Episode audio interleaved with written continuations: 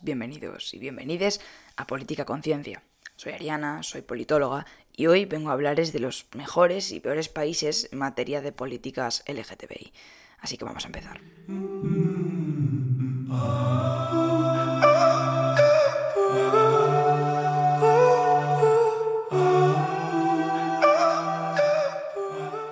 Primero de todo, me gustaría comentaros un estudio de Pew Research, que os adjunto en la descripción, donde nos habla de cuál fue la evolución de la aceptación, por ejemplo, o de la valoración de, la, homosexualidad o del colectivo LGTBI en general eh, a nivel mundial, ¿no? Y cómo evoluciona.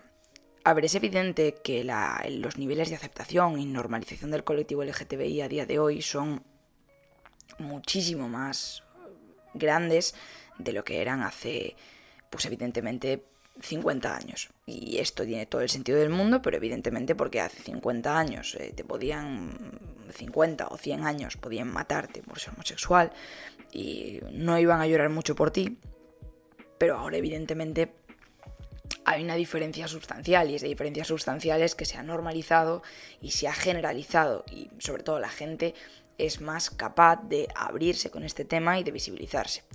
Hay gente que da el argumento de que, de que eh, la normalización de esto hace que más gente se convierta al colectivo, ¿no? Y al final, para mí la explicación es muy simple. A mí una vez me dijeron, pero es que no te das cuenta de que ahora con esta normalización cada vez más hay más gente trans, cada vez hay más gente gay.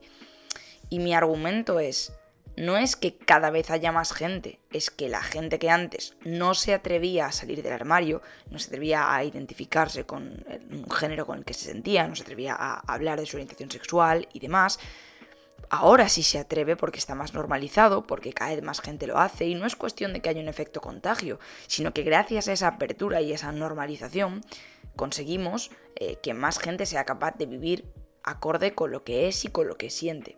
Entonces, creo que esto no es una cuestión de efecto contagio, en plan, están contaminando a nuestros hijos e hijas para que se hagan homosexuales, sino que es más una cuestión de gracias a la normalización hemos conseguido que más gente pueda ser eh, lo que es y sentir lo que siente sin, sin tanto peligro como antes, ¿vale? Hablar en términos de peligro cero es absurdo, porque es evidente que a día de hoy sigue habiendo agresiones homófobas, agresiones transfobas. A día de hoy, por ejemplo, dentro del, feminismo y en la sociedad en general, los derechos de las personas trans están a debate, que sí es para mí una locura que alguien se esté cuestionando los derechos de otra persona, pero esto lo trataremos en otro podcast concreto de este tema. Así que yendo al estudio que os comentaba antes, eh, nos dan ejemplos, ¿no? Y eh, en este estudio comparado, hablan de que, por ejemplo, tanto en México como en Japón, el 50% de las personas decían que eh, aceptaban la homosexualidad en el año 2002. Pero ahora podríamos decir que el 70% aceptan. Parece que el 50% ya era bastante en el 2002, pero si lo pensamos es que la mitad de la población seguía sin aceptar que la homosexualidad fuese algo normal y algo, ya está, del día a día. Ahora estamos en números más recientes. De hecho, tengo un vídeo en mi Instagram y está en YouTube también, que es la situación del colectivo LGTBI en Japón.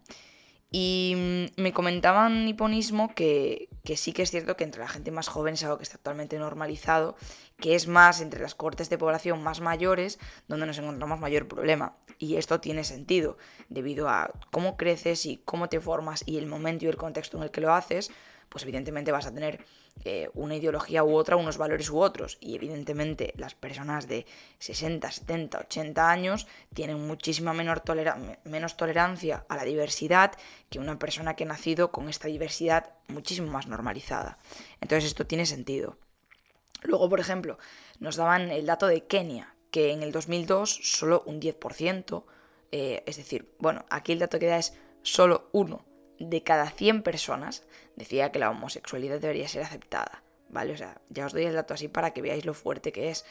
Pero ahora ya tenemos un 14%, es decir, tenemos que 14 de cada 100 lo considera. Luego hablaremos de eso, que evidentemente no es un país LGTBI friendly, pero está bien. Si antes era una persona, ahora son 14. Entonces, estas pequeñas victorias, que no voy a romantizar porque es deleznable, son ciertas victorias. Y luego se vio que ahora en términos generales se encuestaron en 34 países y que la media es que el 52% de personas están a favor de, que la homosexualidad sea aceptada, mientras que eh, hay un 38% que decía que se debería como despenalizar. Bueno, esto que nos quiere decir es que en general en el mundo podemos hablar de que la mitad de la población considera que la homosexualidad está eh, o debería normalizarse.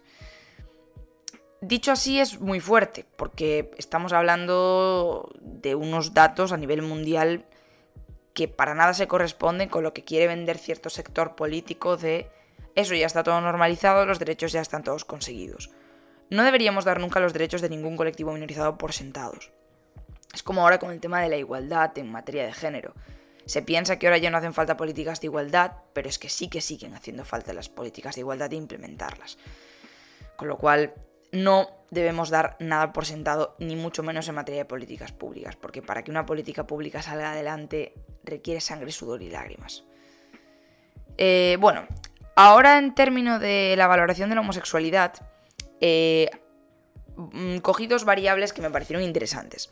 Por una parte está la edad, que era la más evidente, pero por otro lado está eh, cómo valoras la homosexualidad si simpatizas o no con la ultraderecha, lo cual me ha parecido una variable maravillosa. En la edad yo creo que es evidente que, como ya os he comentado brevemente antes, hay una parte, un sector generacional más joven que la acepta más y la normaliza más, y un sector generacional más adulto, más, más mayor, que no la tiene tan normalizada. Cogí datos de tres países, que fueron los que más interesantes me parecieron. En Japón, los más jóvenes llegan a aceptar hasta en un 89% la, la, homosexualidad y, la valoran de manera positiva, normal, mientras que los más mayores ese porcentaje baja hasta un 56%. Son muchos puntos porcentuales de diferencia, así que como veis, en Japón sí que se ve mucho esa brecha y ya os lo comenté en el vídeo de, de la situación del colectivo en Japón. En Corea del Sur, es los más jóvenes la valoran positivamente en un 79% y los más mayores en un 50%. Y un caso así un poco más tal, en Grecia, entre los más jóvenes un 66% de aceptación, mientras que entre los más mayores un 37%. Grecia no es que sea la cuna del colectivo LGTBI. Así que bueno, ahí tenéis los datos. Y luego en cuanto a si simpatizas o no con la ultraderecha, se ve un sesgo importante. Por ejemplo, en España, quienes simpatizan con la ultraderecha eh, aceptan la homosexualidad solo en un 68%. Aquí acabo de dar el dato súper sesgado. Voy a reformular. En España, quienes simpatizan con la ultraderecha aceptan la homosexualidad en un 68%, mientras que quienes no simpatizan con la ultraderecha aceptan la homosexualidad en un 94%. Punto positivo para España, y lo veréis después, es que eh, es uno de los países más seguros para ser una persona LGTBI o para viajar si eres una persona LGTBI, con lo cual, bueno, es una cuestión a tener en cuenta. En Alemania, quien simpatiza con la ultraderecha eh, acepta la homosexualidad en un 74%, mientras que quien no lo hace simpatiza en un 90%. Y en la República Checa, con unos porcentajes mucho más, eh, digamos, eh, cutres, quienes no simpatizan con la ultraderecha aceptan la homosexualidad en un 69%, mientras que quienes sí lo hacen la aceptan en un 45%. Con esto que os quiero ilustrar que es evidente que cuanto más simpatices con la ultraderecha, eh, menos aceptación vas a tener de la diversidad sexual y de género. Y esto tiene todo el sentido del mundo. La ultraderecha y la derecha más conservadora suele tener unos, eh, digamos, unos valores eh, mucho más tradicionales, mucho más conservadores en lo que tiene que ver con todo lo que es en materia social, con lo cual estos números no nos sorprenden y esto es interesante tenerlo en cuenta, por eso siempre se asocia a la izquierda la aceptación y la diversidad, porque la derecha suele tener posturas mucho más conservadoras, por eso ahora hay mucha gente que critica esta postura nueva del, por ejemplo, del Partido Popular con relación a la homosexualidad, que ya os digo, esto pasa en Madrid. En Galicia no tenemos eh, para nada esta, este debate de si el PP de Galicia acepta o no la homosexualidad, porque no tenemos el barrio de Chueca para que nos valide nuestros argumentos.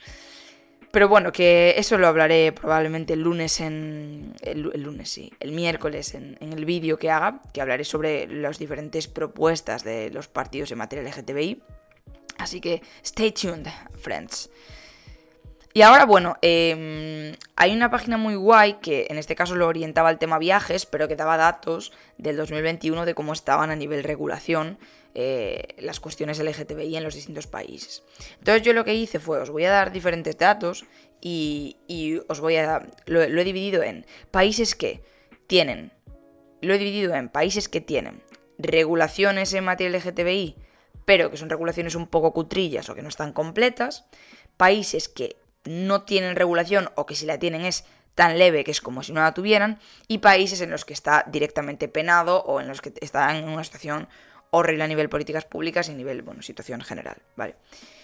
Así que bueno, vamos a empezar. Voy a empezar primero por lo light, y es aquellos países en los que tenemos ciertas regulaciones como colectivo, pero que son regulaciones que no están completas, es decir, que se necesita seguir avanzando en pro de la consecución de los derechos de, de las personas LGTBI. Por una parte tenemos el ejemplo de Suiza. Suiza no permite el matrimonio entre personas del mismo género, pero sí permite las uniones civiles, ¿vale? Eh, esto es, os lo comenté también, joder, cuántas veces menciono el vídeo del colectivo LGTBI en Japón, pero es cierto, hay ciertos barrios de Japón, como por ejemplo Shibuya, en los cuales sí se permiten las uniones civiles. Tú te puedes, bueno, hacer como pareja de hecho con, tu, con tu novio, con tu novia, con tu novia, pero eh, no puedes casarte como tal. Luego, a nivel trabajo, sí que hay ciertas protecciones por eh, tu identidad de género y orientación sexual, es decir, que no deberían poder echarte de tu trabajo por tu orientación sexual o por tu identidad de género. Sí que aparecen protecciones constitucionales, es decir, sí que en la propia Constitución suiza parece que hay eh, ciertas eh, protecciones hacia el colectivo. Sí que se castiga la incitación al odio. Luego veremos que hay como un punto más eh, todavía, que es el hecho de que se... Eh, em, ¿Cómo lo explico? Que lo que se castigue es el odio en sí mismo y no solo la incitación, ¿vale? Eh, pero bueno, esto es interesante y os lo comentaré luego. De hecho, yo creo que lo dije bien, sí. O sea, lo que se castiga en Suiza es pues el hecho de que tú estés incitando al odio, pero no se, no se digamos, censuran como tal eh, los crímenes de odio. Bueno, es una cosa un poco rara. Pero bueno, whatever. Y eh, sí que se permite, esto es interesante, eh, digamos, las operaciones de transición o de cambio de sexo. perdón, lo que se permite es... Es que no os podéis imaginar el cacao que tengo esta mañana, con lo cual perdonadme si meto la gamba. Pero a lo que voy, que sí que puedes transicionar, por ejemplo, cambiar tu género en el DNI sin tener que operarte, con lo cual está bastante despatologizado el tema trans. Otro país, Alemania, tiene matrimonio legal entre personas del mismo género, sí que se eh, defiende a los trabajadores por su orientación sexual, aquí no se establece lo de la identidad de género, sí que hay cierta legislación que protege al colectivo, pero no, no, está regulado a nivel constitucional y de hecho tampoco se hablan o se legisla contra los crímenes de odio. Lo que sí que se permite es la adopción junto con un segundo padre o madre, es decir, que, que se permite la adopción conjunta de una pareja.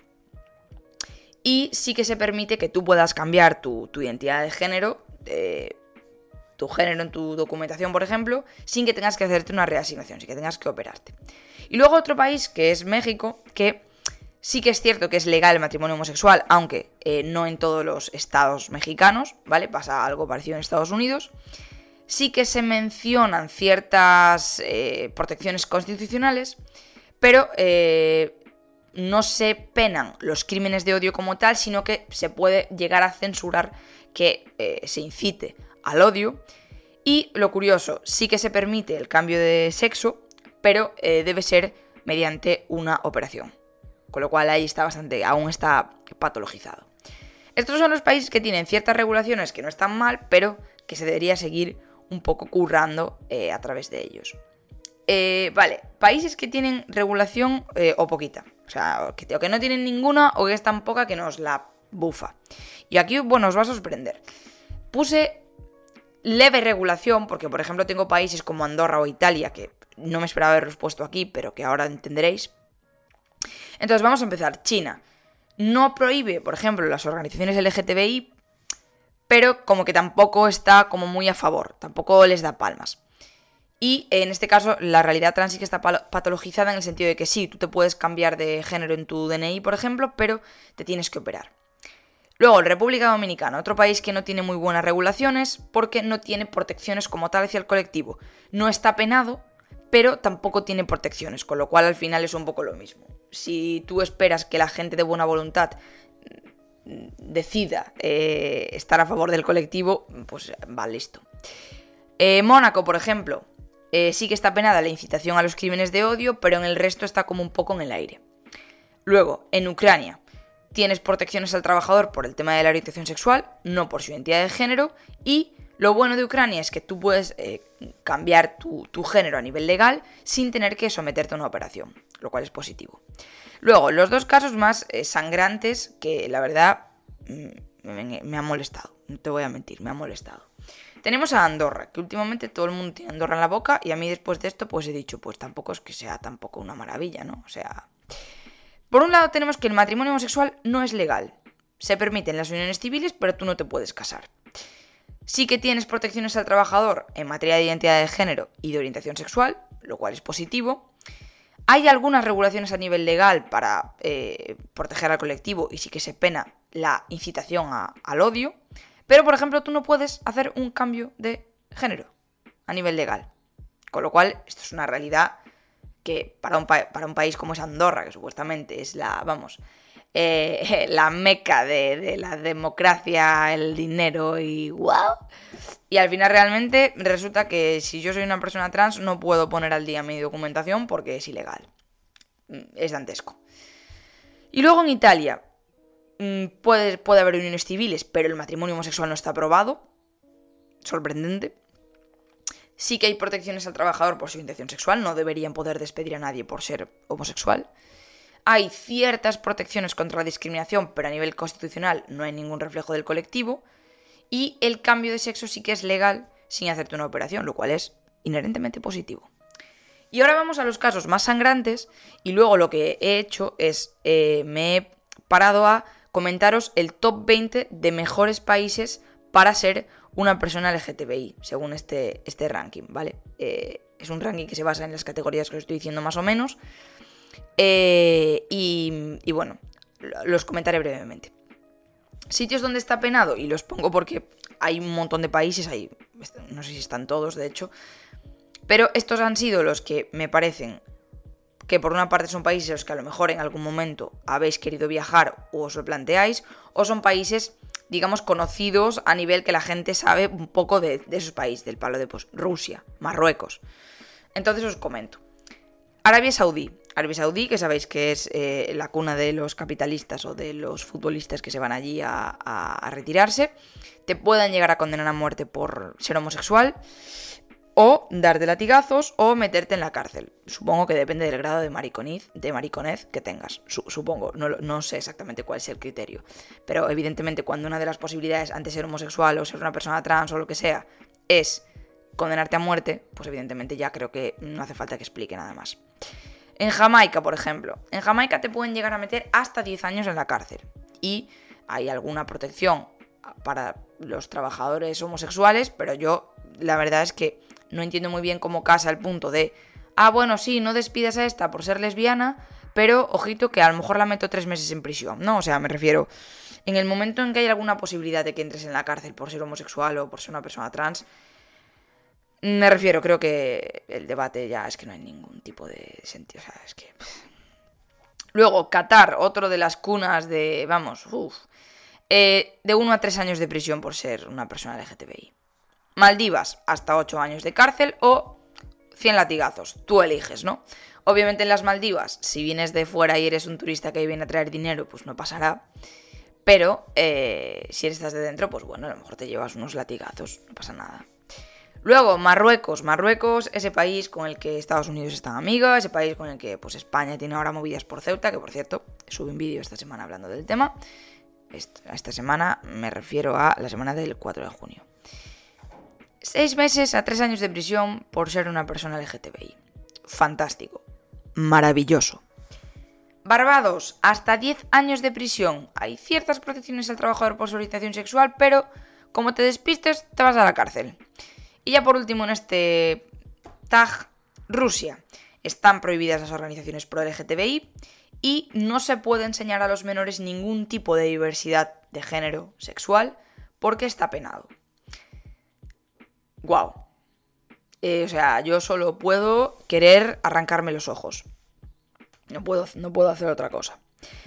Pero bueno, vamos ahora con eh, la parte positiva y con la tónica con la que quería acabar, que además no tengo mucho más tiempo para seguir grabando, que es los 20 mejores países para ser una persona LGTBI. Por un lado, aquí nos pone el ejemplo de Estados Unidos. En Estados Unidos hay que tener muy en cuenta que va a depender mucho del estado en el que te encuentres. Hay estados en los cuales, como sea un estado republicano, agárrate, y hay otros en los que no tendrás ningún tipo de problema. Una cosa que pensé hacer es dedicar un podcast exclusivo a hablar de este tema solo en Estados Unidos. Y a lo mejor lo hago este mes, a lo mejor este mes lo hago un poco de esta temática, porque una es lesbiana y una tiene que, que expandir sus esporas homosexuales por el planeta. lo siento mucho. Así que vamos a seguir, pero bueno, aquí lo ponen en el, número 20.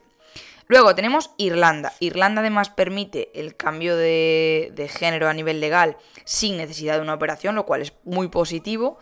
Además permite la adopción con un segundo, con un segundo padre o madre y sí que tiene regulaciones en esta materia, permite el matrimonio homosexual. Eh, lo mismo pasa para Austria, que está en el número 17, para Nueva Zelanda, para Brasil incluso, lo cual no me esperaba para nada, pero sí que es cierto que ahora con el auge de la ultraderecha, con el auge de la extrema derecha también, con Bolsonaro, esto digamos que ha supuesto un auge para la violencia a la comunidad, pero que en términos generales parece que era un país bastante positivo en este aspecto. Y está en el, en el número 15. Eh, una situación igual a la que os estoy comentando, os estoy comentando ya, o sea, lo he hecho así para que no tengamos que estar repitiendo constantemente las cosas. Países donde se permite el matrimonio homosexual, hay regulaciones, se permite la adopción con segundo padre o madre y además no está patologizada la realidad trans como tal, es decir, no requieres de una reasignación, pues tenemos eso, lo que os dije, en el número 19 a Irlanda, en el número 17 a Austria, 16 Nueva Zelanda, 15 Brasil, 13 eh, Dinamarca, 12 Islandia. Luego tenemos 11 eh, Francia, 10 Noruega, 9 eh, Uruguay, 8 España, 7 Reino Unido, 6 Bélgica, 5 Portugal, 4 Malta, 2 Suecia, 2, es decir, empatado a puntos, The Netherlands, y luego eh, el número uno es Canadá. Y luego dentro de este top 20 tenemos algunos países que sí que tienen aún mm, a nivel regulación la realidad trans aún tienen que operarse para que se les pueda reasignar su género. Son Finlandia en el número 18 y eh, Australia en el número 14. A partir del número 14 todos están igual. Entonces, eh, os voy a dejar enlazado este PDF porque me parece muy interesante. Ya os digo, mide si está legalizado el matrimonio homosexual, si hay mm, protecciones al trabajador, protecciones contra la discriminación, si la violencia contra el colectivo está criminalizada, si se reconoce la adopción, si en términos generales, encuestando a la población el LGTBI del país, es un buen país para vivir, cómo están los temas de la identidad de género trans, si es ilegal y si hay propaganda o leyes de moralidad. Lo dicho, eh, las fuentes son bastante fiables eh, y en términos generales me parece un muy buen eh, ranking para ver si es un país LGTBI friendly o no. en algunos países puede que en el futuro me meta más, del paro de hablar de España, del paro de hablar de, pues eso, de a lo mejor de por qué Canadá está en el número uno, de hablar de Estados Unidos. Pero en términos generales lo que quiero decir es que esto al final es un ranking que se basa, sí, en ciertas encuestas a la población, pero en términos generales se basa en lo que sabemos de la, eh, la legislación, de lo que es la realidad, digamos, eh, legislativa y de lo que se ve en términos generales. Pero nunca debemos olvidar que, al final, la realidad no es solamente lo que aparece en un papel, la realidad es lo que viven las personas. Y España, y lo hablaba el otro día con Javi Marcos también por, por WhatsApp, y es que él me decía, España es un muy buen país para ser LGTBI. Además, España, ta, ta, ta. Y yo le decía, sí es cierto, porque obviamente, si lo comparamos con Arabia Saudí, o si lo comparamos incluso con Italia, es un buen país. Pero aún así, no podemos dormirnos en los laureles, que es lo que os decía al principio.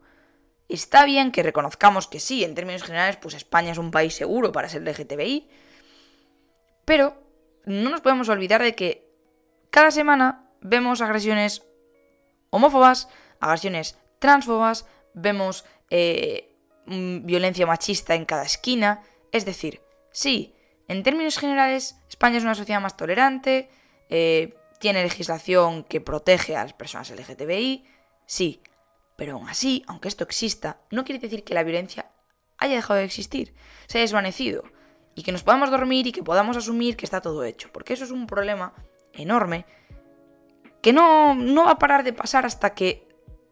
hasta nunca, en mi, en mi caso creo que hasta nunca, pero que no nos podemos dormir, que la realidad de las personas LGTBI merece ser defendida, que nuestras compañeras trans merecen sus derechos, merecen sus derechos, y que no van a borrar a las mujeres, las personas trans, las mujeres trans, no van a borrar a las mujeres cis simplemente porque se reconozca su realidad. Creo que eso hay que tenerlo muy en cuenta. Las mujeres cis han dominado eh, eh, el plano eh, de, de, los dos géneros, como quien dice, durante un montón de años. No van a desaparecer, porque es una realidad que también debemos proteger, porque las mujeres cis han sufrido muchísima violencia a lo largo de, de, de la historia y eso no se va a olvidar.